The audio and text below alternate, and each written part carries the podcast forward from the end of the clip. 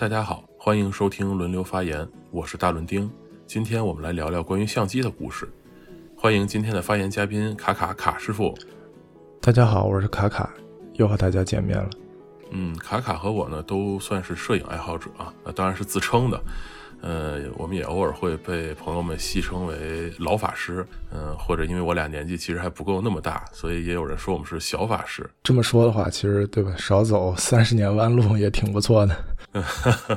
啊，对，呃，那么摄影呢，其实当然是离不开相机了，因为毕竟不能是那种空气摄影，对吧？但是，嗯，很多人呢，其实号称是摄影爱好者，但是他们更多的是热爱器材，从来不。给大家展示自己的照片儿，呃，就像网上流传的一个梗，就是在钢笔论坛里边，从来没有人讨论自己的字写好不好。对，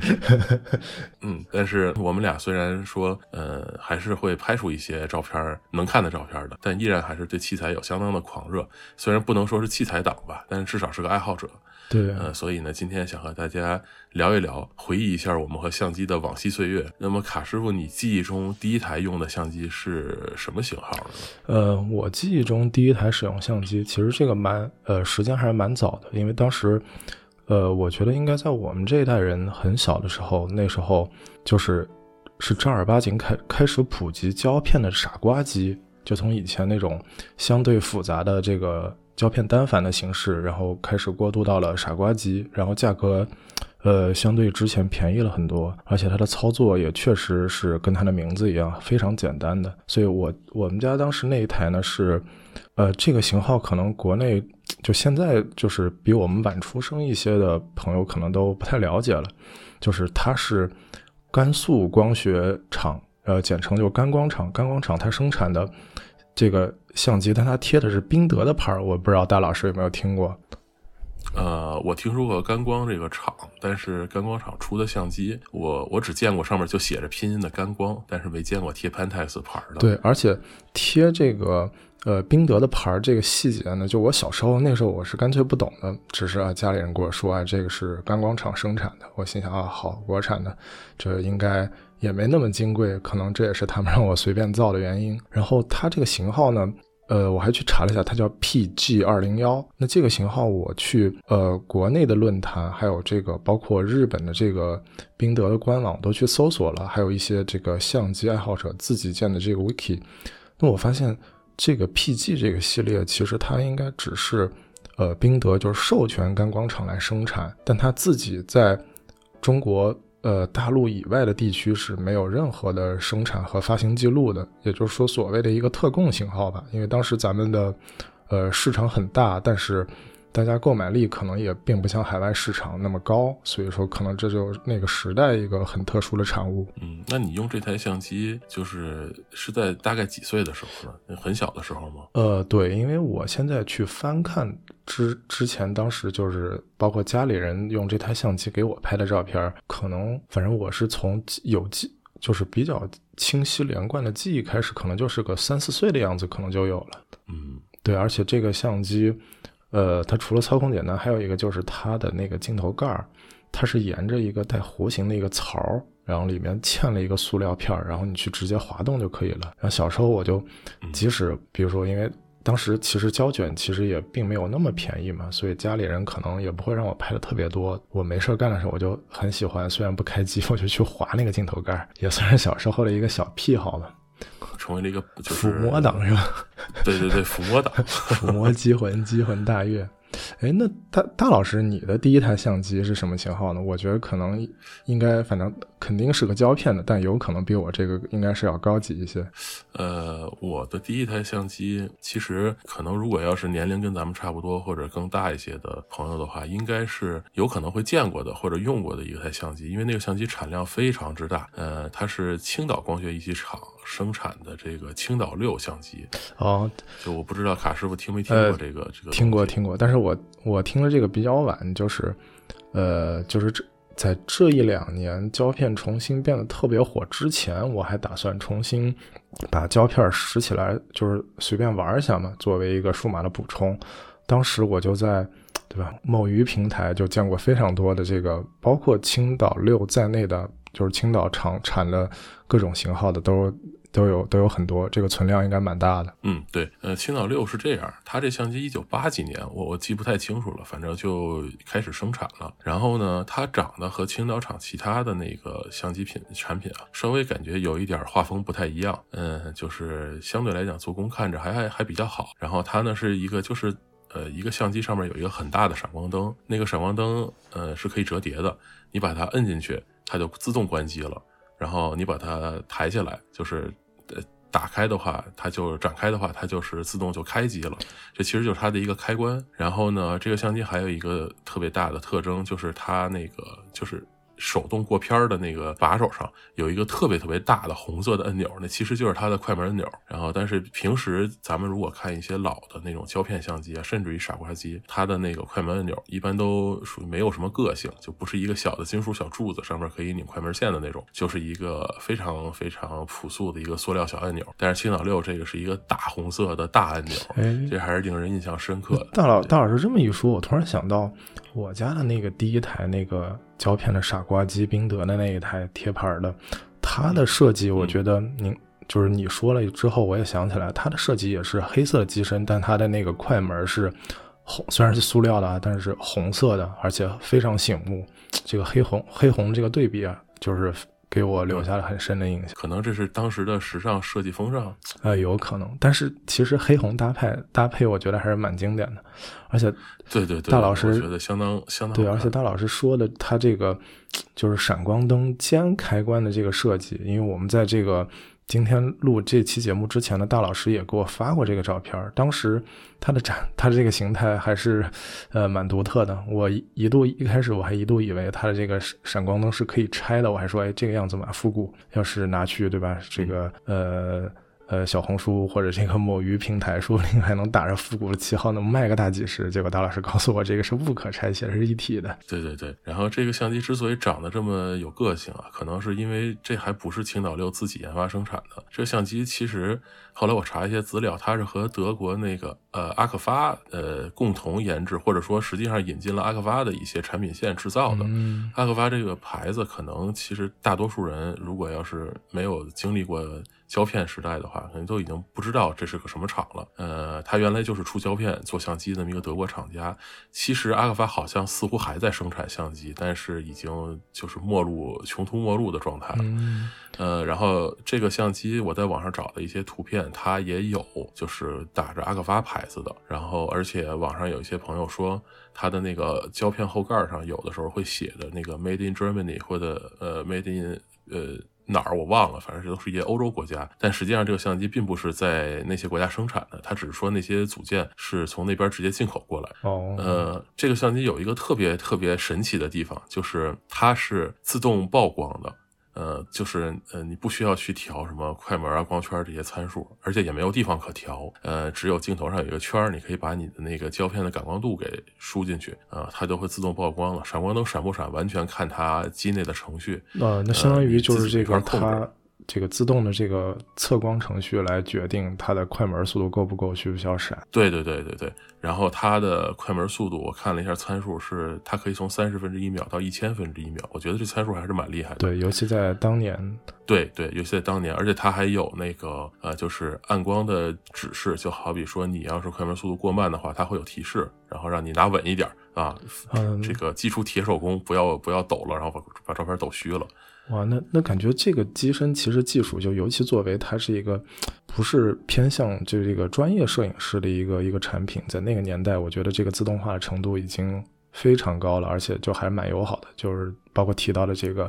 呃，就是呃低光照条件的这个提示，已经对这个普通的使用者就非常友好了。嗯，对。所以说，这就是一个特别好使、特别完善的一个真正的就是傻瓜相机。然后，这相机还有另外一个特点，就是，呃，咱们现在看，就是一般的相机，它都是会，比如说自动对焦啊，叫什么自动对焦人脸啊，或者说至少自动对一个清楚的前景这样子。那个相机呢是没有自动对焦的，没有自动对焦，而且它是一个旁轴取景器，就是你看到的画面，你从取景器看到的画面和镜头取到画面其实不一样，不一样的。对对，它又不像那个像徕卡那种专门专业的可换镜头的旁轴机，是有什么黄斑对焦啊，或者说是有这个呃有有一些其他的这个测光的测就是测距的联动机构，你从那个取景器里看到的画面就完全就是就是一个画面，没有任何其他的东西。所以呢，它这个怎么对焦呢？它是这样，它是一个孤焦机，它的镜头圈上呃画着三个图标，一个图标是一个人。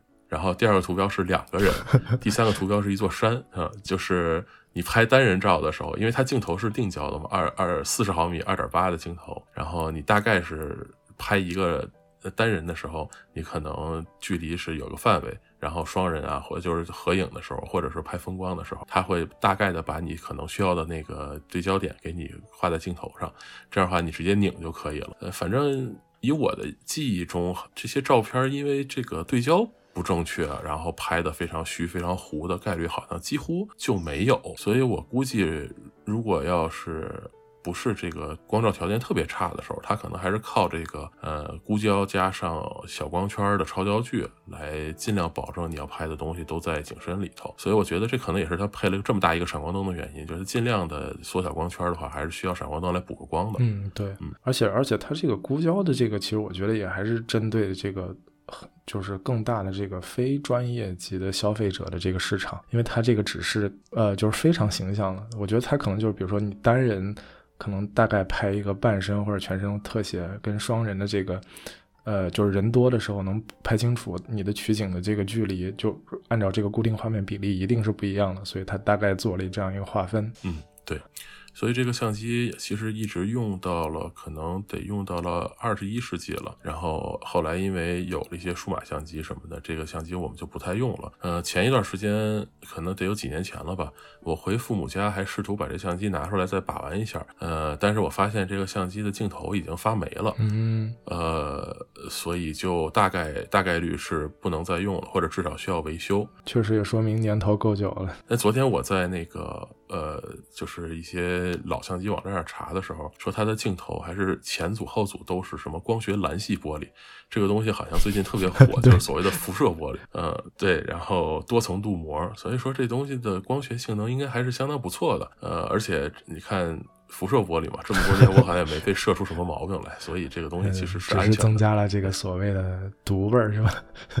啊，对对对，其实就是拍出来有一些有一些轻微的色偏什么的，然后显得非常的毒，非常的德味儿。这也阿克发的相机嘛，有德味儿非常正常。对，呃，那我青岛六说完了之后呢，这是咱们俩的第一台相机啊，你的这个干光宾得 PG 二零幺和我的青岛六哈。对，那之后有什么设备升级呢？就是卡叔你。你下一台相机还是胶片机？呃，下一个相机其实数码了，但是关于这个胶片傻瓜机，就是在我开始用数码没多久，然后我一个朋友，因为他家里他是跟着他父亲一起玩胶片，他又送了我一台呃理光的，然后这部相机其实资料就蛮多了，而且是全世界发布的，然后。我这在这那个这期节目之前，我专门去搜了一下，它现在其实也蛮火的，就是理光那个 FF 九 D 这样一台傻瓜相机。嗯，因为它虽然是个傻瓜机，但是它的成片效果还是蛮棒的。然后有人就戏称它为傻瓜机里的这个战斗机。然后它是，呃，焦距是比这个大老师这个四十毫米要短一点，就更经典的一个三十五毫米的焦段，然后 f 三点五的光圈。嗯。呃，因为当时已经转到这个数码时代了嘛，所以我朋友送我之后，其实我用的也不多。但是这期节目之前在搜索的过程中，我越看那些 样片越觉得毒。我觉得还是虽然现在胶片的这个价格也升起来了，我觉得还是可以值得重新把玩一下，把它捡起来的。嗯，哎，那大老师在这个青岛六之后是一步跨入了这个数码时代，还是接着又玩了一些其他胶片机呢？我在青岛六之后，因为青岛六其实这个相机它过老了嘛，就是其实在我的中学时代的时候就已经不用它了。呃，但是离我的数码时代又还有一点的距离。呃，因为你想，二零零零年那个时候，数码相机其实还不是那么普及。对，呃，我记忆中那会儿的那种那种小的数码相机，可能呃有三十万像素、一百三十万像素，其实就已经非常高级了。然后那个时候数码单反都是影楼里边用的，像普通人根本就不敢想，所以还是继续走在胶片的路上。呃，我我的第二就是印象中用的比较时间长的第二台相机是。跟你一样也是理光的相机，呃，它是理光的 LX 二十二，呃，这个相机呢，就我印象深刻的就是我出我上学的时候，比如说出门跟同学玩啊，或者说去什么春游、秋游啊，学校活动什么的，我会拿着这个相机去拍照，嗯，它是一个挺大的相机，呃，就是比咱们现在一般看的那种数码。数码相机的这个傻瓜机要大好多，主要是因为它比较厚，因为它要把幺三五那个偏盒装进去嘛，所以它比较厚。然后而且是五号电池供电的，所以它整个机身是胖胖的那种。哇，显得专业。这相机其实也，对对对对，显得专业。这相机其实，在当时也不是一个新产品了。我查了一下资料，这是一个九二年的相机。然后呢，它呃前面前脸非常简单，就是一个竖就是纵置的闪光灯，一个取景器。然后非常神奇的是，它也有一个在槽里可以滑来滑去的后盖。哦，跟你跟你的那个第一台相机是一个样子的。所以就是我也有的时候会闲极无聊，然后为了给自己的手上找点工作干，去划那个盖儿，划划划划。但是。如果我没记错的话，那个后盖可能那就那个盖儿可能不是一个联动开关，那相机好像似乎是有自己的开关的，但是我记不太清楚了。嗯，然后这个相机和青岛六一样，它也是一个很大的，然后很明亮的一个旁轴取景，就是你看到的画面并不是从镜头里来的，而是从取景器来的。呃，然后呢，它是自动测光的相机，呃，因为这相机上确实连这个调这些光圈快门的参数都没有，还是然后简单的操作的，对对，还是简单操作，就是真的是那个 point and shoot 这个概念的机器。然后我之前一直以为这个相机可能是有自动对焦的，呃，但是后来我查了一下，好像没有，所以它应该是一个超焦距小景深的镜头，泛焦镜头，呃，对，是个泛焦镜头，呃，参数上是三十五毫米 f 四点五，也是一个。人文焦段的一个相机，嗯，说到这儿，其实就是我们后来用了一些比较专业的相机之后，了总觉得变焦头哈是还是比定焦头要。要方便，因为定焦头所谓这个变焦全都靠走嘛，而且我们会觉得就是有时候四十五十这种焦段就焦段其实就比较长了。但是呢，在那个时候，你看青岛六是四十的，然后这个机器是三十五的，当时用的也非常开心，也没有觉得有什么不方便。嗯，这可能就是后来被这个高品质的变焦镜头给给养坏了。因为大老师说了这个，其实我我也在思考过，就是在我小时候，就包括这个胶片的傻瓜机，还有后边这个数码卡片机，就数码卡片机是变焦的，但是我当时在不怎么懂器材的情况下，我只是单纯的对拍照好奇，但那时候其实我对什么所谓的焦段呀、定焦的靠定焦靠走呀这些，我都是完全没有概念的，我只是想哎这个家里边让我玩这个，那么。我通过这个取景器或者这个屏幕，我怎么能把我想拍的就只是我当时概念就是把它框进去，我并没有对，并没有这个根据焦段构图呀这些概念是完全没有的，可能那时候是更单纯、更纯粹的一种快乐吧，也不在乎它的焦段这些这些问题。对，其实那会儿就是一个可能还是因为出于好奇，觉得好玩吧，然后并不太在意器材本身，就只是拍照这个过程比较快乐。哎，这个纯粹的纯粹的快乐可能现在已经回不去了。被后边这个高科技器材把口味养掉了。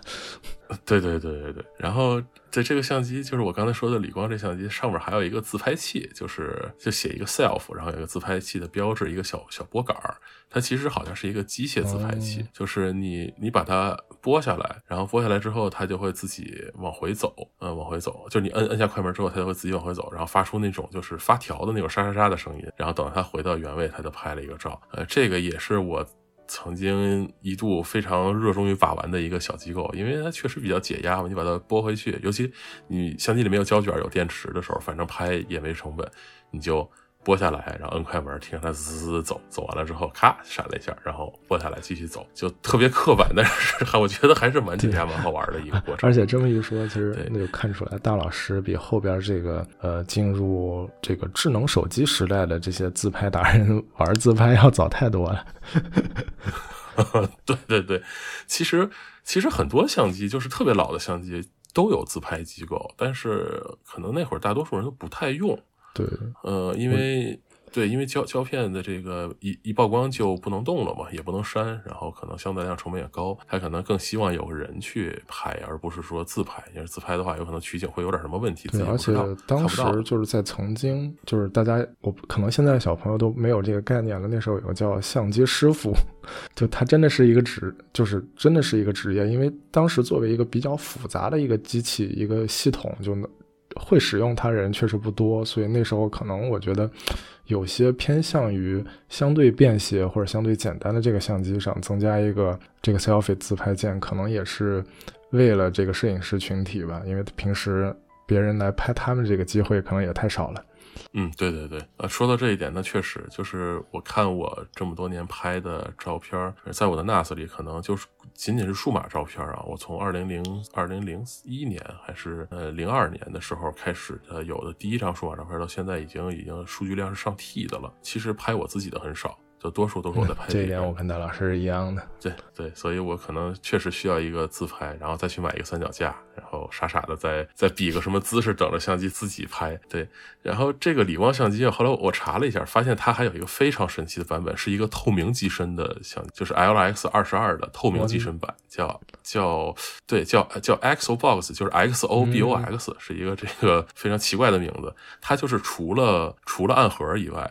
所有的地方都是就也能看到那个看着非常的帅那些的机构，对对对，电路板啊里边一些就是只要不在不在成像光路里的东西，你都能看。那这个设计在当年其实也蛮酷的，就特别极客的感觉。对对对，我觉得这个就是如果你拿着个。透明的相机出去，那绝对是所街上最靓的仔。哇，太酷了！嗯，但是就不知道现在还能不能买得到成色比较好的。如果要是有的话，其实我还是想买一个回来收藏。对，因为戴老师提到之后，我突然在想，就既然它的外壳是透明的，那能不能就是比如说拿就去收一台普通版本的，然后去三 D 打印一个半透明的或者透明这个外壳呢？应该也可以，但是就是不确定它透明机是不是。对内部做了什么特特殊的改动？哦，对，因为它这个光路得避免光从其他本来之前之前的机身是一个黑色的，基本除了缝隙不可能透光的一个组件。那现在可能因为这个设计的改变，可能光路这个密封性可能也得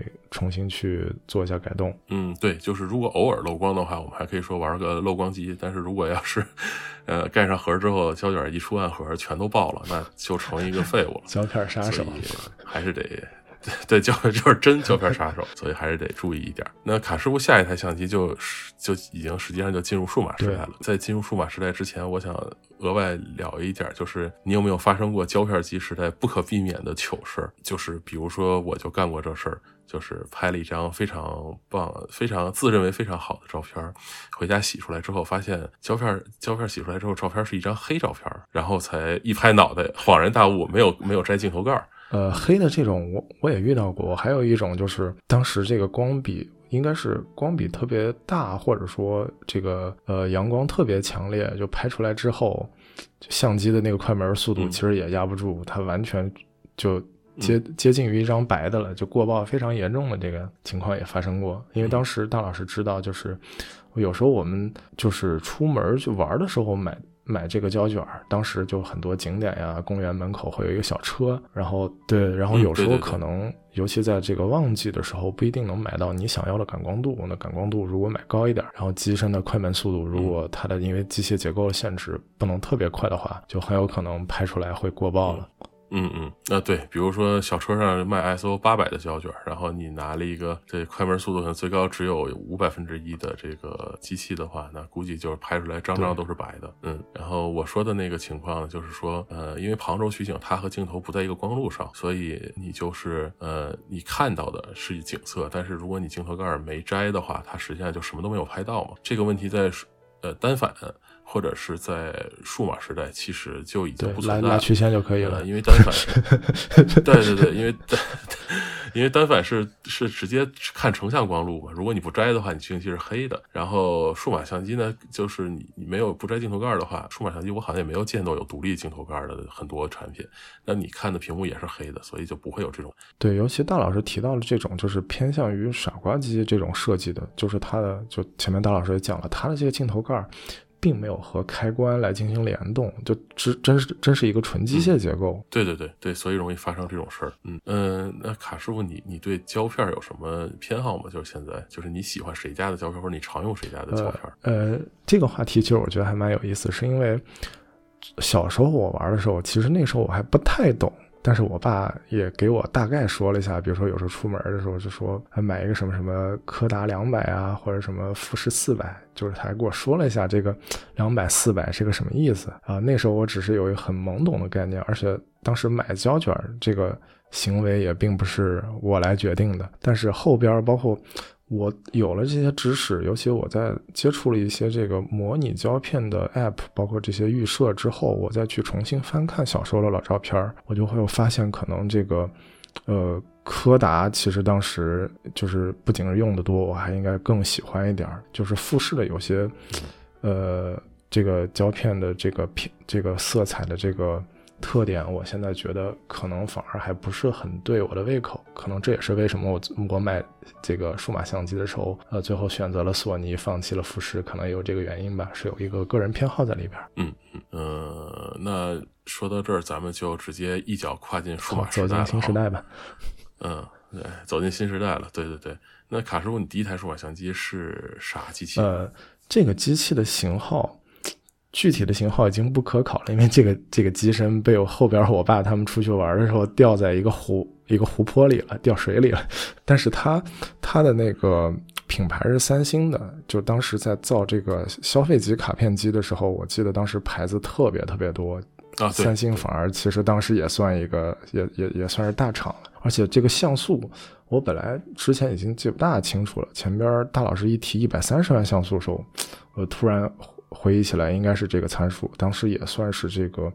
呃，针对普通消费者的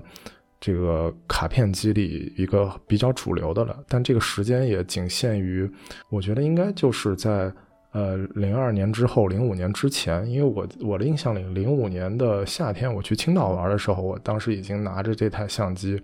就在海边乱逛，再随便去拍了。应该是比较就是卡片机刚开始火的那。两三年买的吧，呃，对，我记得那会儿三星的卡片机其实就市场占有率好像还蛮高的，以至于后来三星在智能手机时代甚至出了一个就是把手机和卡片机粘在一起的产品，就是背面是一个对光学面条的卡片机，然后正面是一个安卓手机，对，然后毫不意外的销量非常的惨。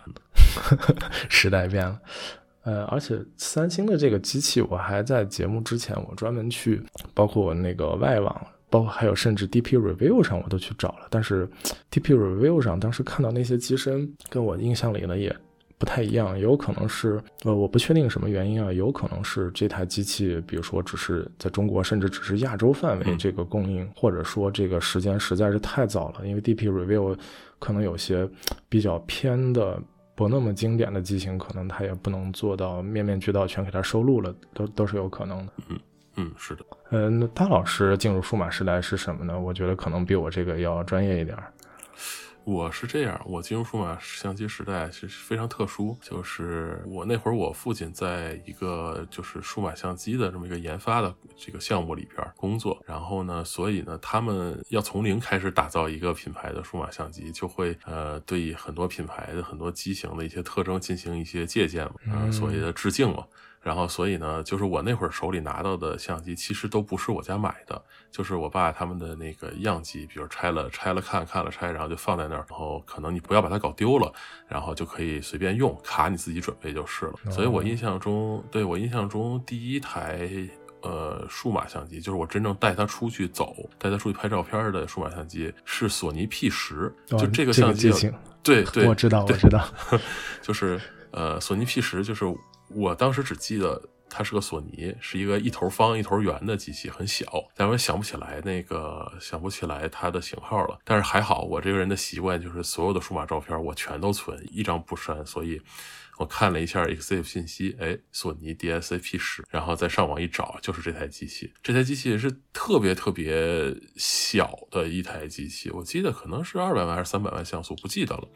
然后我印象比较深刻的就是我高中的时候，嗯，参加了一个活动，然后这个活动是去俄罗斯跟当地的这个学生进行交流，然后一些参观活动什么的，去了可能有一个多礼拜，我就是带着这台相机去的。嗯。嗯，当时拍了相当多的照片，以至于我记得那会儿我去的时候，呃，我好像还带了一个数码伴侣这种东西，然后这样，对这个词太古早了，可能现在孩子们都不知道了。对，就是一个有读卡器的。可以自动拷卡的硬盘，然后我拍拍拍拍到卡快满了，就是我就把这卡塞到那个数码伴侣里，然后数码伴侣就是嘎吱嘎吱嘎吱把这个卡里的东西都拷进去，然后我拿出来把卡。对，把卡隔了，然后再接着拍。呃，相机陪我去了很多地方。呃，我第一次去九寨沟，然后我去莫斯科、去圣彼得堡，这些都有这相机的身影，而且还有平时一些日常生活中使用的。呃，但是后来呢，因为这个我我爸的项目结束了，然后这些就是所谓的项目资产就要还回去了嘛，然后这台相机就就就归还了。然后所以这相机目前并没有留下实体的痕迹，但是我还是蛮喜欢它的。这可能也为我以后。最终走上了索尼道路。呃，铺垫了一个小小的根基。对我这样说，可能这个索尼初体验给戴老师带来的这个印象还是非常深刻的。是的，是的。呃，然后对我这还想说一下，就是其实同一时代哈，然后还呃用了一些其他的相机，也是从类似的途径取得的。就是有一台非常小众的相机，叫奥林巴斯的 C 四幺零零。呃，这个相机的一个 safe 信息很怪啊，它会把自己的那个什么曝光程序的那个程序码写在它的机型上，以至于一开开始我是就愣没找着这台机器叫什么，然后后来对后来在后面的一个小的框框里边看到，哎，C 四幺零零，我这一搜，果然就是这个。呃，这个相机是一个机身很大，然后而且是那种就是普通数码相机上非常少见带一个超大手柄的那种相机。然后哇，又是一台显专业的机器。对对对，然后就自然而然的，自然而然的，它其实是主打一个大变焦的机器，嗯。哎，其实这种卡片机好像现在还是在生，是这种类型是有在生产，就是非常对，好像那种就是什么十倍、二十倍光学变焦的机器，其实一直有市场的。对，佳能跟索尼好像还是一直在做的。呃，对，索尼不是还有一个长焦黑卡吗？就是长得超大的那个。嗯，对对。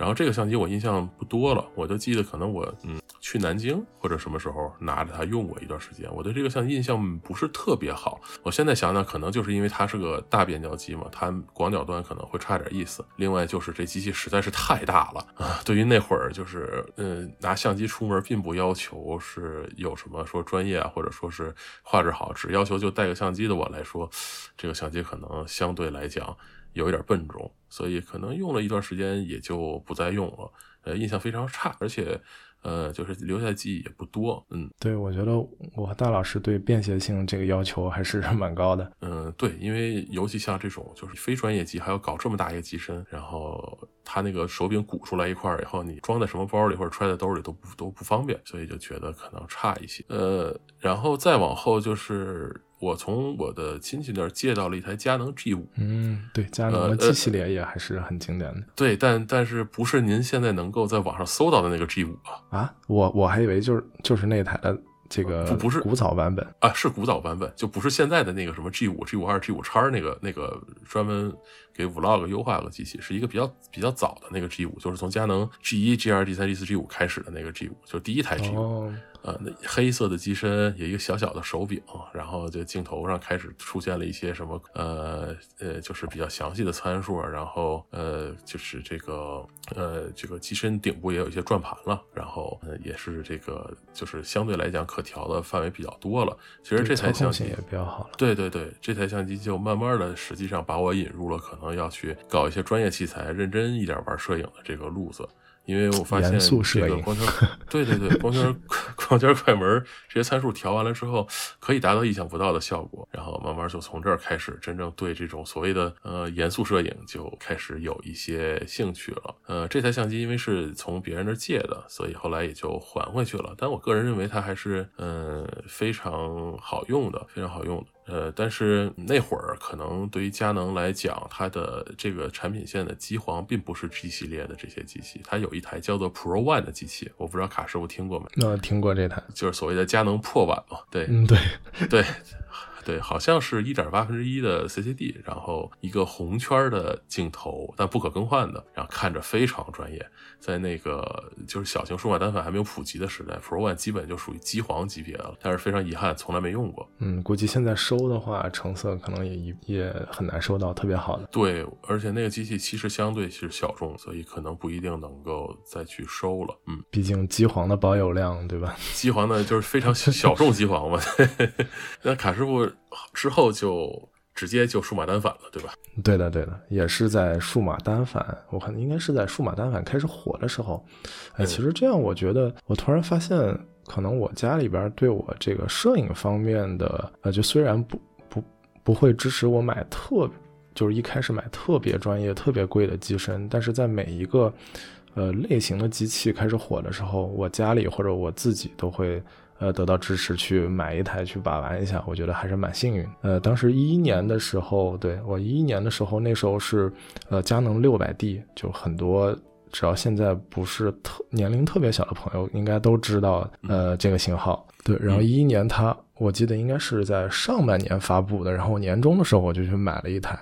然后当时还买的是这个，就是一开始比较早的那个版本的幺八幺三五，就还没有带 STM 不进马达的版本那个套机，是防抖，但是还是那个非，就是就是还是超声最早的超声波马达的那那一款，对吧？呃，不不是超声波，那个都后边了，就是最早的那个，就是变那个对焦会咯吱咯吱响，这个拉风箱的那种。哦，那是那是相当早了。嗯，对，然后也，哎，也是我，我觉得也算做到了这个一镜走天下吧。因为当时买了之后没多久，还去了一趟九寨沟，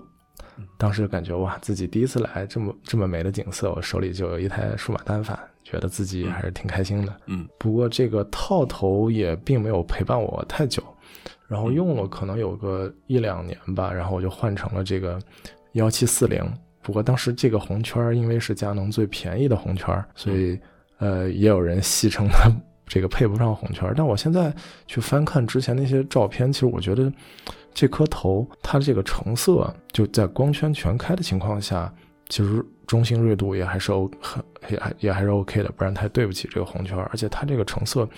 尤其在春天，比如说你去拍一些花朵的时候，你会发现它有一种像油画一样那种油润感，我觉得也算是比较有特色吧。然后换了之后，然后为了弥补这个长焦端的这个缺失，我还买了这个，呃，腾龙的七十三百，就是 A 零零五，就是第一代这个 SP 版本的有防抖的那个，呃，那个那个长焦镜头，我觉得也还是蛮好蛮好用的，因为我买的是二手，所以所以我觉得这个性价比可能就更高了。嗯，哎，那个腾龙的就是 SP 零零五的七零三百是还带微距吗？呃，不带了，因为对大老师说的那款应该是叫 A 零幺七吧，是没有防抖，然后。带带那个微距，但是它的成像比后边这个版本的是要差很多，因为后边这个它这个有了 SP，就所谓它自己的一个腾龙的高端系列之后，它在镜头上，呃，堆料也还是比较舍得的。那六百 D 用了有多久呢？呃，六百 D 我算一下，二零一一年买的，然后用到了二零二一年，整整十年啊。那用的相当久，对，嗯，然后，但是我第二台呢，就，就我现在觉得，其实可能也当时的选择并不是特别明智，因为在二一年的时候，我当时已经决定了日后可能应该是不管怎么样都会去换索尼的，所以当时我只是想过渡一下，然后就买了一台一七年发布的，是一个二手的这个佳能七七 D，就是相当于是带尖屏版本的，应该是八百 D 吧，应该是，嗯嗯，对，嗯。对，但但我现在对 APS-C 的半幅机，对，但我现在比较后悔的是，因为当时在二一年的时候，这些旧型号的相机，包括全画幅，它并没有被炒起来。因为那时候如果我去买这个索尼 A7M2 的二手的话，其实机身我记得好像也只要三千五。哦，这么便宜。对，就对，因为涨起来可能就是在二一年下半年或者呃二二年年初的时候就开始各种旧的型号也被炒起来了。嗯，其实我现在觉得，对，如果当时能够呃直接灭门，然后去换这个索尼的话，可能现在现在玩的这个玩玩的这些镜头啊什么，可能就不太一样了。虽然都是索尼的一卡口，嗯，哎，那你从六百 D 换到七七 D 是因为六百 D 坏了，还是就是你就想换一下升级一下？呃，当时其实我觉得主要还是想升级一下，因为大家也知道，就是十多年前的那个数码单反，就是它的成像，其实只要你镜头 OK 的话，其实它的成像也完全是够用的。也作为一个呃半画幅的机器，它有两千多万像素，其实画质是 OK 的。但是大家都懂的是，就是以前那个数老数码单反那个对焦系统实在是太难用。啊，对，就是我记得最早三点对焦系统，然后大家都练成了那种先对焦再构图的那个半摁快门去构图的那个技能。这这个回忆我跟大老师一样的，就是导致我刚换了微单一段时间，我甚至还保留了这个习惯，就是先用中心最最对焦点最靠谱的那一点去去构图，然后半按快门的情况下重新去构，然后发现自己很傻，其实机器一开始就锁定了我的我的一就是想对焦的那个。主体而已。啊，对，而且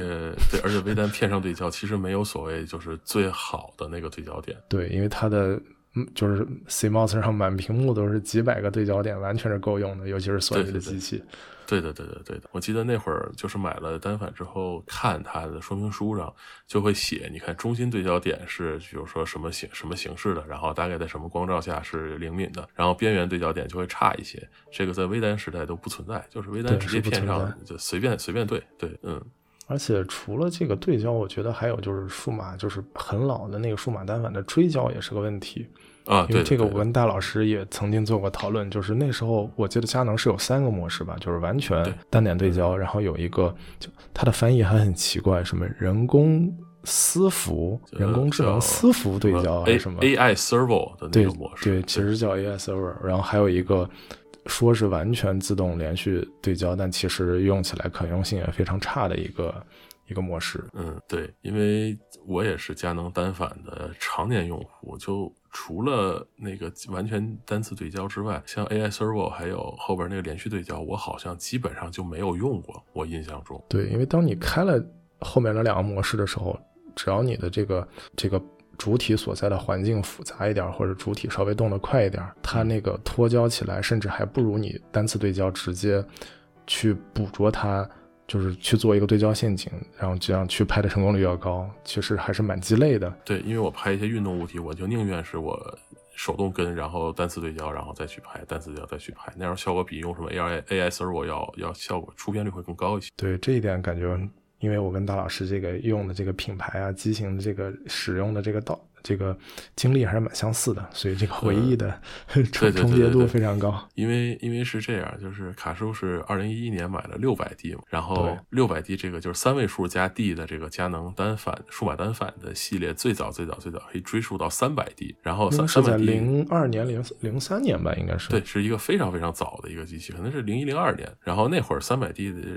这个。这个发布是非常令人惊艳的一件事情，因为它是一个呃非常小的，就是当时当以大当时大家的认知就是这么小的数码单反，其实从来没有见过。然后呢，而且当时三百 D 还提供了这个就是银色的机身配银色的镜头，然后一下就显得非常时尚。佳能是懂配色的，对对对对对。但是我并没有赶上三百 D 这一波，因为那个当时刚出的时候，我记得三百 D 同时出的是十十 D，就是幺零 D。就是它的更高一级的那个机身，那个时候幺零 D 才刚刚从佳能就是更早的那些单反，呃，就是脱胎而出的那个时代。那会儿觉得这东西可能不是很靠谱，然后看看论坛，三百 D 也有这样那样的问题。然后，但是到二零。零五年的时候，就佳能又出了另外两台相机，二零 D 和三五零 D，这俩基本上是一起发布的。我觉得佳能就是两位两位数、三位数的产品线，对，就从那会儿开始就走上了这个一路狂飙的这个火热大卖道路。所以我当时就买了三五零 D，嗯，三五零 D 也是有银色和黑色机身，但是我当时想了想，还是买了比较安全的黑色，因为毕竟。呃，银色的镜头，我记得好像就只有他当时那只套头，它是给的银色的。对对对，然后其他的镜头你很难买到这个配色，然后你就拿一个银色机身配一个黑镜头，就看的非常奇怪。太奇怪拿了一个熊猫。对对对，然后。呃，三五零 D，我当时买的时候就想都没想，直接就是套机买。所以我第一个镜头是佳能的那个最老最老，既没有超声波马达，也没有防抖的那个幺八五五，然后光圈三点五到五点六的那款那只镜头，就是所谓的绝大多数人入门佳能的那个狗头。对，嗯，感觉其实佳能对它这个什么幺八五五呀、幺八幺三五这些。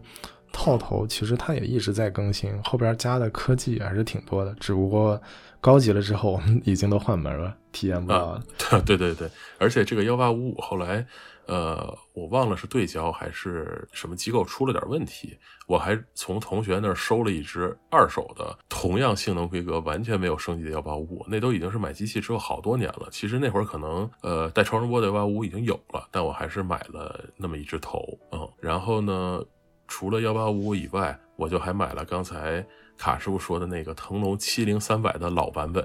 对，然后带带那个微距，就是带对带一比二微距的，然后没有没有超声波马达，也没有防抖，那个抖那个镜头，对那个镜头的外观是长得非常的古老，就看着不像是数码时代的镜头。其实它好像也不是，就是 它是从胶片时代来的一个镜头。对，那个要更早一点。对对对，因为我我平时的就是拍东西，可能更多的是。拍当时是拍一些花儿啊，就是特写的花儿啊，然后花上的小蜜蜂啊，然后我还有一个可能熟悉我的人都知道的爱好，就是去拍飞机。所以其实我对我对这个长焦要求还是挺高的。但是在这个半幅机上，七零三百就相当之长了。对，已经等效，而且佳能的系数是要多一点，是一点六。对，佳能是一点六，对，四百八了这个头。对，还是非常的好使的，除了对焦有点慢，但是其实，在偏远的这个物体还好，就是就是微距的那个位置，对焦就会非常慢，你就听那个镜头一直在嘎吱嘎吱嘎吱的拉风箱，但是可能带微对带微距的镜头，带微距镜头多数都会有这个问题，所以其实当时用的还是蛮开心的，然后。在三五零 D 的这个使用的这个时代吧，我好像就只有幺八五五和七零三百这两只镜头。呃，过程当中幺八五五损坏了一次，买了一只新的二手。腾龙的七零三百坏了一次，它坏的我记得比较清楚，就是它的变焦环就突然脱扣了，就是你拧变焦环，它镜头不动。哦，那相当于里边那个联动的那个机构已经可能有个地方断裂了，应该是。呃，对对对，但是还能用，是怎么用呢？自己拿手把那个镜头筒抻出来。哎，那不就是所谓的这个？现在有些长焦还在做的这个，同时具备这个旋转跟那个推拉式变焦，对吧？对对对。然后，但是但是那会儿觉得这也太费劲了。然后那会儿还是学生嘛，也觉得再买一只，哪怕是二手，价格也不是很能承受。所以我就决定发动这个腾龙所谓的呃客服技能，我就。跑去说我要修，那会儿腾龙在北京还没有什么服务点呢。然后我是去找那个我买相机的店，然后跟他说：“你看这镜头坏了，然后你帮我把这个镜头拿去修一下吧，反正还因为还在保修期里。”然后老板就说好，然后就把镜头收起来，然后就寄出去了。我记得当时老板跟我说的是，先寄到上海的腾龙的办事处，然后稍微的评估一下。对，然后再把镜头寄到日本去，然后，然后寄到日本去修好了，再从原路返回。所以我记得那只镜头可能大概得修了一个多月的时间。然后老板给我打电话说：“你来拿吧，他修回来了，也不要钱。”然后就去了，发现嗯，确实好使了。但是 可能我这个人对这个就是维修过的产品稍微有一点点忌惮，所以后来这只头用的就不是特别多了。嗯，哎，这个老板是是兔老板吗？啊，是兔老板，就是。对对对对，呃，我我很早很早就在兔老板那儿买机器。哎，我记得那大老师是哪一年换了七 D 呢？因为我记得就我认识大老师的时候，大老师当时在换索尼之前就一直用的是那个很比较古老的那个七 D 啊，对，超古老。七 D 实际上是我上大学之后了，上大学之后，然后呃那会儿吧，就是觉得三五零 D 呃就是太慢了，三五零 D 真的是一个特别特别慢的机器。然后呢，呃，而且就像我说的那个三点对焦系统，然后也是对我的这个蠢蠢欲动的创作欲望稍微有一些限制。而且当时三五零 D 的连拍，我记得是三张每秒还是三点五张每秒，就是属于非常非常慢了，以咱们现在的角度来看，所以。我就决定换个机器，当时就跟我爸说：“我说我想换台大点的机器。”然后我家里人也比较支持我。然后我就在零九年的时候，我记得佳能七 D 刚刚发布，可能没两个月吧，我就又去找兔老板了，就直接买了个七 D 回来。呃，七 D 当时主打就是它是一个大机速度机，对对对，它很快，它就是跟二零 D 那样的级别的机身，它大概连拍能到每秒七张还是八张，我我不太记得了，反正很快，就是当时。拿三五零 D 出来打的连拍档连快门就是咔咔咔，然后拿着七 D 哒哒哒哒哒哒哒，哎，这个好爽，已经是 对对，已经是机枪了，对对对，这个好爽。然后当时买的也是套机，就是是一支幺八幺三五的镜头。那大老师这个套机的幺八幺三五应该是跟我的那个应该是同时代的那个幺八幺三五。就还没有改做后边改进呢，但是我不记得它是 STM 进马达了，它好像是比较早的那个超声波马达，就是它上面还写着那什么 Ultrasonic 的那个那个版本，对，因为 STM 版本我记得好像都应该是在一三或者一五年才出的吧，是相对迟一点的。对对对，因为幺八幺三五这支镜头其实有有特别多版本嘛，就最早的那个说的那个呃原始版本，然后我说的这个 ultrasonic，但是没有 STM 的，后来到你那儿有 STM 带防抖的那个版本，好像还有很多种。我那个幺八幺三五就是就是中间的型号应该是。然后呢，因为我之前是幺八五五带七零二百，我经常我经常会需要换镜头，在出去旅行啊或者是拍照的时候。然后有了幺八幺三五之后，我一度就丧失了这个购买新镜头的动力，因为我觉得这个相当。的好使，这基本上就是二八二百嘛，一镜走天下的选择。我正我正要说这个换算过来，这个数据还跟大老师想到一块儿，这也是后边我们给一些朋友在索尼微单时代推荐买二八两百这个原因，因为就是满足你日常的需求，真的是太足够了，非常方便。对，相当的不错。呃，然后幺八幺三五这个镜头也用了相当长的一段时间，我可能是嗯带着它出去呃七 D 的那个年代。呃，出去旅行，去香港啊，去哪儿玩儿？然后我记得印象比较深刻，就是还去到过呃成都，然后去拿它拍一些什么人民公园里的那些呃茶馆啊，然后就是掏耳朵的这些场景。然后但是，对对对，但是当时后来。我发现一个问题，就是这支镜头的成像素质真的是不是特别的行。对，因为在单反的年代，这种大变焦的镜头，它真的只是为了方便，它的这个素质的要求，就是因为受限于这个卡口、法兰距啊这些，还有这个呃其他的一些科技因素，它并没有采用一些堆料，就是能拍就能拍到。就可以了啊！对对对，因为那个就是我现在再回去看那幺八幺三五拍那些照片啊，就是仔细放大了看，就边缘肉的非常厉害。呃，当时不觉得嘛，当时就是拍着就好了，然后就可能也在手机上或者电脑屏幕上看问题不大。你现在实际上这种照片，你要是想把它印出来的话，其实可能就是画质还是有点惨的。然后，并且那会儿呢，就是我开始有拍人像的需求了。嗯，对，然后 对，然后于是乎我就以这。这个设备升级的名义买了一套新镜头，就是又摒弃了一镜走天下，然后回到了来回换镜头的时代。当时买的是那个腾龙的幺七五五二点八，哇，这个也是很经典，因为它其实也是对标的佳能原厂的那只，呃，哎，是幺七。也是幺七五五吧，也是二点八的。对，幺七幺五五二点八，就是没有红圈的那个红圈头，是对半幅的那只头。对，然后一个是这个，这个，然后买回来之后觉得，我就是二点八是真的爽。然后那会儿因为我从来没有用过大光圈镜头。呃，但是呢，这镜头呢，相当于又又降回了什么呢？就是它没有超声波马达，也没有防抖。对，这应该也是腾龙技术相对比较早，因为我记得感觉也是在一一年、一三年左右，腾龙才重新给这个单反的卡口又。更新了一批型号，对对对，这个镜头就是还是腾龙的镜头上有一个金色圈的那个年代的 产品，特特别像尼康镜头的那个感觉。对对对对对，金圈上用黑字写上写上那个镜头的规格，然后它前镜组上是没有那个镜头规格那一圈字儿的。然后当时买了这个镜头之后呢。那个时候我记得就是我爸开始就是想自己买台相机，所以他去买了个五 D，呃五 D 三还是什么，然后或者是那前后的事情吧，然后就顺手买了一个佳能的七零二百四防抖，就是所谓的呃 S 小小白，对 S 小小白，对 S 小小白。然后这个装在七 D 上，那就鸟枪换炮了呀，对吧？幺七五五二点八和七零二百四拍人像也没问题，拍飞机那就更爽了。对，原来那个七零三百拍飞机还经常因为嘎吱嘎吱拍不着，这个就非常好，内变焦内对焦，然后也没有声音，就拍的飞起，所以就可以明显感觉那段时间我拍的飞机可多了。嗯，哎，那大老师这个七零两百，我想一下。是那个 F 四的一代还是二代版本？呃，我想想啊，应该是一代。哦，那就对，那那那那还不是那个 S 小白兔呢？还是在再早一点？对，小小白，对，小小白，对。然后，但是这个腾龙的幺七五五吧，我不知道为什么，我可能跟腾龙犯冲，就是在后来，我可能我已经有小孩了，然后我们去新加坡还是哪儿旅行的时候，我突然发现这个幺七五五出现了一模一样的症状，就是它的变焦环转起来，镜头不联动了。可能大老师这个手劲儿大，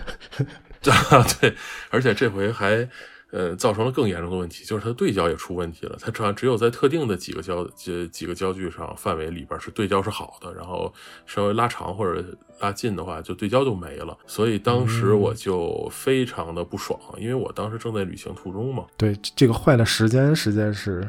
对对对，我不可能现在去买一个镜头，然后所以那那次旅行就令人非常的不爽。很多还好那会儿其实手里已经有 iPhone 了，然后就很多照片拿 iPhone 拍，那也就。凑合看吧，因为确实也没有洗出来的需求。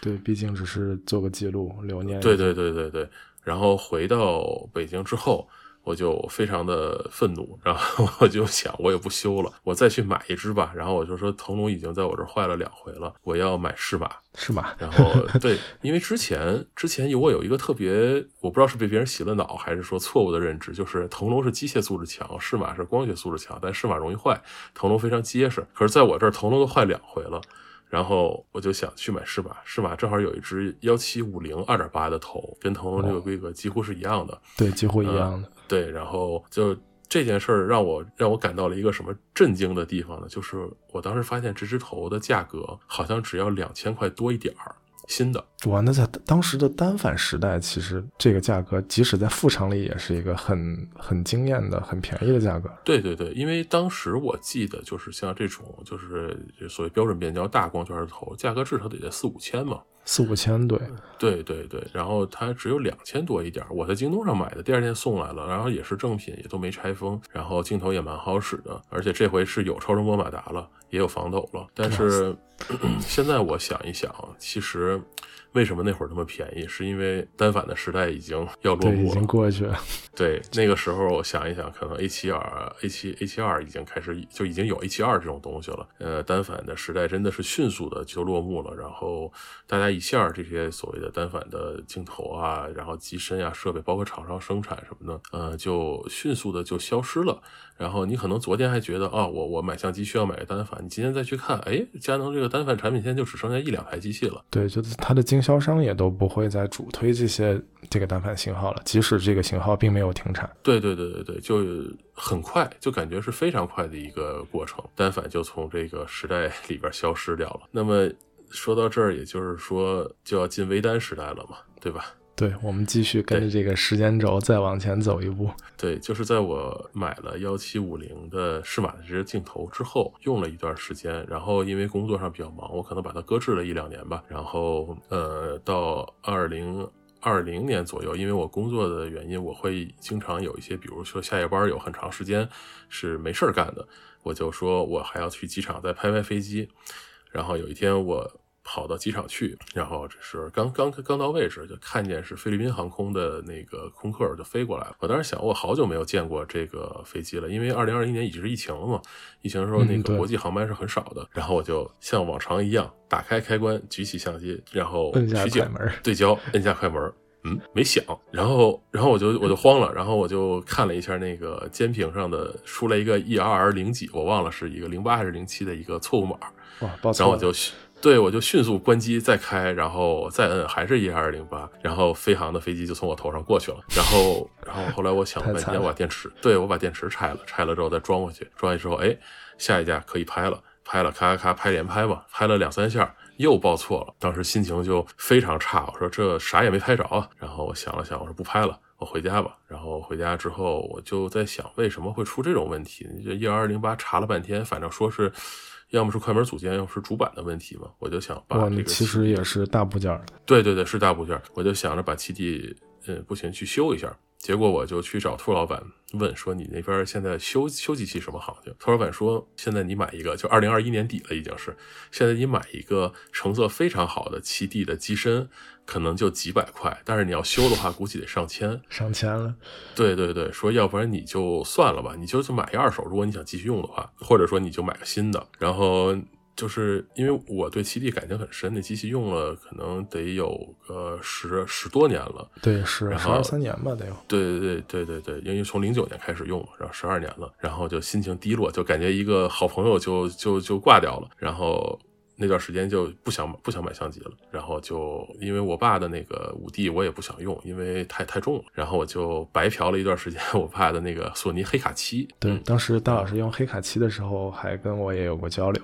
对，因为你也有一个黑卡，但不是七就是了。对，是黑卡二，就是在因为当时就我前面提到那台三星的卡片卡片机，当时我爸他们是出去玩的时候掉在水里了。那时候我我已经出国了嘛，也不在国内，然后我就远程指导我爸买了一个，当时我说索尼那个黑卡卡片机特别棒，然后他就买了一个二代，然后结果现在成了我的备机，有时不时还拿出来扫个街呀，随便玩一下。呃，对对对，其实黑卡是个相当不错的相机。然后我当时还曾经拿黑卡机去拍过飞机，因为它正好二八到二百的那，个焦段两。百。对对对，然后呃，它的电子快门连拍的速度非常恐怖，一一秒钟可以几十张。在拍拍的时候，当时觉得还不错，但是后来我打算把它那个发到一些就是飞机照片网站上去的时候，我突然发现就是呃一张照片，这个照片呢，飞机的机身就是飞机的机身横贯其中，机头和机尾。就有点糊，但是机身中间是好的，那就是它边缘画质还就是边缘画质可能有点。差的肉眼可见的不行。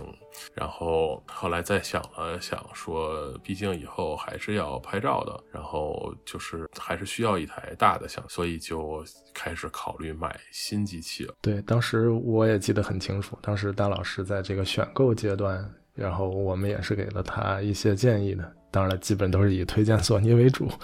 对对对对对，那会儿我想的是买佳能，就是我继续佳能，因为佳能的话，我镜头是可以继续用的，虽然是卡口换了，我需要一个转接圈儿，但是还是能用的。呃，但是后来我觉得佳能的微单并没有它的单反让我使用起来这么爽，是而且它参相对相同参数的机器也比较贵，而且我当时后来又有一个想法，就是既然我已经进微单时代了，我为什么干嘛要转接呢？对我为什么还要用那个单反时代那些老头呢？那些老头为了妥协单反那个反光箱的法兰距长法兰距的问题，做了很多光学设计上的妥协。它的画质不可能有那种就是微单头的那么好，所以我当时就干脆想就灭门吧。就是我想，因为因为我这些镜头呢，我爸的机器还能用，而且我的三五零 D 其实还活着，然后也可以偶尔偶尔凑合用一下，所以我就想干脆就灭门吧。然后灭门之后呢，我考虑了富士嘛，大家对大家都听过腹肌 Number One 嘛。然后对，就是觉得富士特别好看，然后那会儿有点上头，就是颜值党上头了。但是富士以自身的这个行为狠狠的给了我一巴掌，就是你永远也买不着他的机器。或者说你永远啊，就很难以不加价的形式，能够在短期之内买到你想买的器材。呃，对，当时我看上的是 SD 四或者是那个 XS 十这两台，然后发现就是永远没货，永远没货，要么就是要搭一个什么奇怪的我不需要的套头，要么就是在网上买的话，那个价格都已经炒飞了。对，然后线下，然后也得找那个经销商登记了之后订货了排队，然后再等。对对对对对，然后然后后来我就想，我说干脆带我夫人和小朋友去那个实体店看看，看看这个机器是买哪个好，然后让他们实地体验一下。然后我夫人看了富士之后，就评价就是一个塑料玩具，然后说不要买这个。而且我夫人说，你都用了快二十多年那个半幅机了，你应该上一个全幅了。然后然后就去就去看了佳能的那个全画幅啊，那是 R 六还是哪个全画幅的微单？然后对，那是 R 五跟 R 六的一代吧，应该倒是。对，应该当时 R 五、R 六一代。然后夫人觉得这个机身过于庞大了，就是它佳能那个手柄，当然手感很好，但是可能看起来比较肥。然后后来我闺女拿个索尼展台上的相机在那儿拍，然后就说这个好，因为可能它那个 对，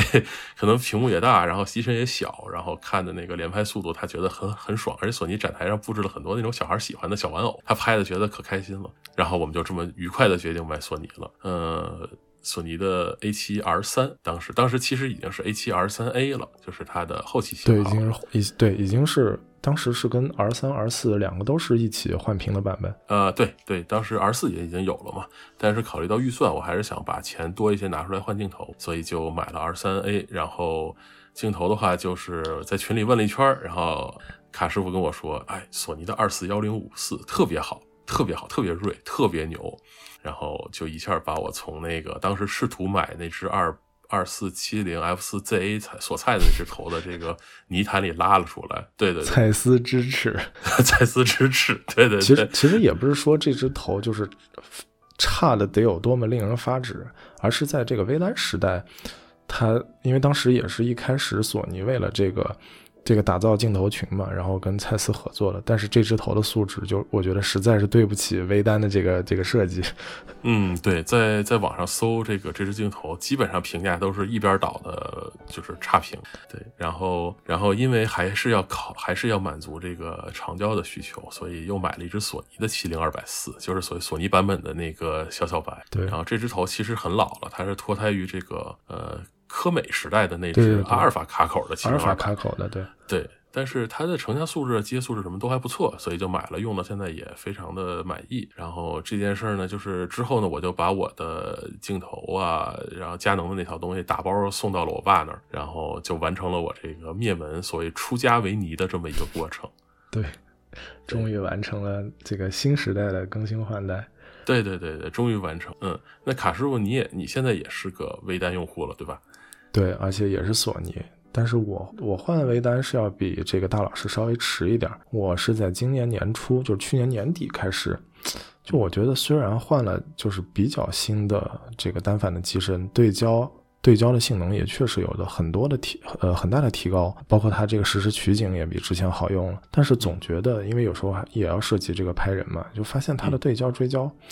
还是不能让我特别满意，而且这时候我在在这个阶段，我已经在 B 站，包括还有其他一些渠道，已经了解了太多关于这个微单，尤其是索尼的这个微单的性能。嗯，我就对这个对焦还有追焦这个非常的眼馋。然后这个想了想，当时也新年嘛，刚好赶上这个时间点，就容易会让你做一些，哎，刚好到新的一年了，我是不是需要把自己的一些器材进行升级这样一个想法。然后琢磨了一周左右，忍不住了，说算了，还是买吧，避免不了了。就其实是比我的这个之前预计的这个出家为尼的时间线是要提前了一点儿。嗯，只不过我，呃，因为各种原因吧，就预算也只是其中一部分。呃，我还是换了，就先更换了索尼的这个半画幅，而且我是买的这个六幺零零，就是最新的这一代里边最入门的那一款。因为这点大老师跟我一样嘛，我们都是呃，就是。呃，大老师除了拍这个小孩的一些，就我们平时拍视频的这个需求还是很低的。呃，对，基本上不拍视频，都是静态照片。对，都是以照片为主。那么我就觉得这个六四零零相比六幺零零多的这些视频的功能，其实对我来说完全是很鸡肋的。然后他们拍照片的这些什么，呃，从 CMOS 啊处理器这些 AI 的这个识别的功能，这个都一样。那我干嘛不节约一些预算呢？所以就买了这个六幺零零。然后配的镜头，这次我是放弃了原厂，是买了，因为我发现，就是当时索尼卡口之所以吸引我和大老师，还有一点就是它的副厂的镜头选择非常多，而且是不同素质、不同价位都有，就是丰俭由人，完全取决于你的需求和预算了。然后我看了一圈，对，然后我看了一圈，其实我的选择就跟大老师非常接近，因为我这个腾龙是那个幺七七零二点八，然后带防抖，那其实等效了之后。它这个焦段跟大老师的这个二四幺零五几乎是一模一样的，嗯，然后就发现，对，除了一些你必须得用长焦的场景之外，真的满足了日常百分之九十的拍摄需要，就也不需要来回的换镜头，而且它的光圈也也也不小，对，虽然是在半画幅上脸吧，但我觉得这个景深什么的也都完全足够了，甚至还抑制住了我后来一些。还考虑要不要给我这个机器再配一个一点八的这样一个定焦头的冲这个购物的冲动，我都把它一给消灭掉了。因为我觉得这个二点八其实跟一点八也就差了一档过一点，那这个只要焦段是重重叠的，我就觉得没有太大的必要了。除非是一点四全开可用才能够吸引到我。所以我觉得现在这个一镜走天下这个这个组合也也还是很好用的，从轻便画质都做到了很完美的一个平衡。嗯，确实。对，而且，而且后边，因为我这点我跟大老师也讨论过，就后边我还是会买这个呃索尼的全画幅机身的。我的这个半画幅机身呢，我也不打算卖了，就后边我会配一个这个半画幅的七十三五零，来专门做一个长焦机。就是因为之前这点大老师可能也体会过，就是有出去旅行，尤其是那种就是大山大河的这种场景。你会发现，就是如果你没有带一个特别大变焦倍率的镜头，你会来回的换镜头，尤其在野外换镜头，其实都是我们不太喜欢的一个使用场景。呃，野外换镜头，尤其有沙子的这个，对，基本上就是 C 包的杀手。对，对，对，对。然后我就想，那我干脆把这个半画幅的留下来，然后作为一个，就是画质跟重量做到很完美平衡的一个。这个长焦机来用就好了，然后到时候配合我全画幅的，我可能到时候也会买这个二四幺零五吧，然后刚好能形成一个长短搭配，然后不用来回切换，就蛮方便的。嗯，对，以后就是你就是那个出门带着挎着两台相机的人了。对，因为因为说说到这一点，我当时就是很对，就是在我买这个六六百 D，就是一一年一零年的时候，因为我买之前也在网上做了很多功课嘛，只不过那时候呃。没有 B 站，然后也没有知乎，当时还是在豆瓣的几个这个摄影小组里边，天天混迹其中去看别人帖子。然后当时还有包括这个大老师也知道，应该就是，呃，现在还在的那个蜂鸟呀、摄影无忌这几个。呃，X I Tech 对。然后当时当时因为我还没有买机器，是提前做功课嘛，然后看到有老法师说，就那时候的这个老法师就说，你这个。镜头跟机身哈，你有几个机，你有几个镜头就配几个机身。当时我还觉得 哇，这个说法这也对吧？要么是特别装，要么就一想，哎，这么带这么多，这不岂不是很累？嗯。直到我二一年我去川西的时候，我来回再换 幺七四零和七十三百，我突然觉得那个大哥说的太有道理了。是的。嗯，呃，在这儿我还想多说一句，就是刚才提到的那个大光圈定焦头啊，对，虽然卡师傅自己是解了毒没买，但是讨论来讨论去就把我给中上毒了。对，而且大老师买的也是我安利的。对我现在手里有一支这个永诺出的三十五 f 二的镜头，呃，就是这支头素质相当高，而且是自动对焦头，它是自动对焦头，非常重要。然后我用这个头拍了很多照片儿当时卡叔跟我说这个头相当不错，我就去直接买了。呃，为什么我要强调是自动对焦头呢？因为在这只头之前我玩了三只，呃，玩了两只。手动的对焦头，其中一只是呃名将的五十 F 二，是一个很扁的一个卡一个饼干头。那个头，嗯，用起来还好吧，就是除了它的镜头盖是是螺纹的，需要拧半天才能拧下来，得旋上去。对对对，然后卡口特别紧，不好往相机上装。是在此之前，我还呃，由于这个不知道是晚上太困了，然后冲动消费了还是怎么的，我买了一支七工匠家的五十零点九五零点九五对定焦镜头。对，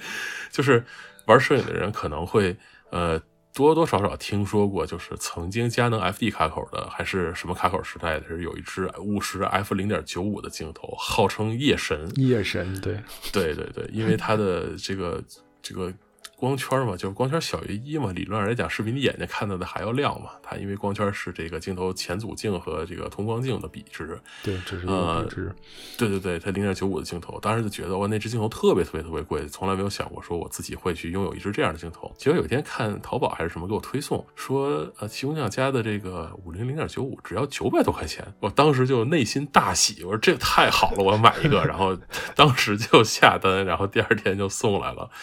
然后送来之后，我就发现一个严重的问题：这个零点九五、零点九五光圈的情况下，就根本没办法对焦。对，景深实在是就是它景深实在是太浅了。就是我桌子上摆摆个什么文件之类，我对在这个字儿的下半部分，然后轻微一动，它上半部分就不清不清楚了。然后呢，而且这个光圈太大了，会有一个问题，就是你你拍的这个。景越近，就是所谓对焦距离越近的话，它画质实际上就惨不忍睹，就整个画质都是糊的。对，而且它是手手动对焦，这一点也是被我和大老师诟病很多的。这个东西几乎不可能出街，而且对我来讲呢，这个玩意儿，呃，它是一个。半幅镜头，所以我在我的机身上开到那个半幅裁切，它就变成了一个等效七十五了，对，七十五毫米零点九五就已经成为了一个就不管光圈还是焦段都很鸡肋的东西。所以用了一段时间之后，我就把它放在桌上吃灰了。而且这镜头特别沉，特别特别重。然后突然有一天，我发现，哎，卡师傅你买六幺零零了，快快快，这头送给你吧，你你你拿去玩吧。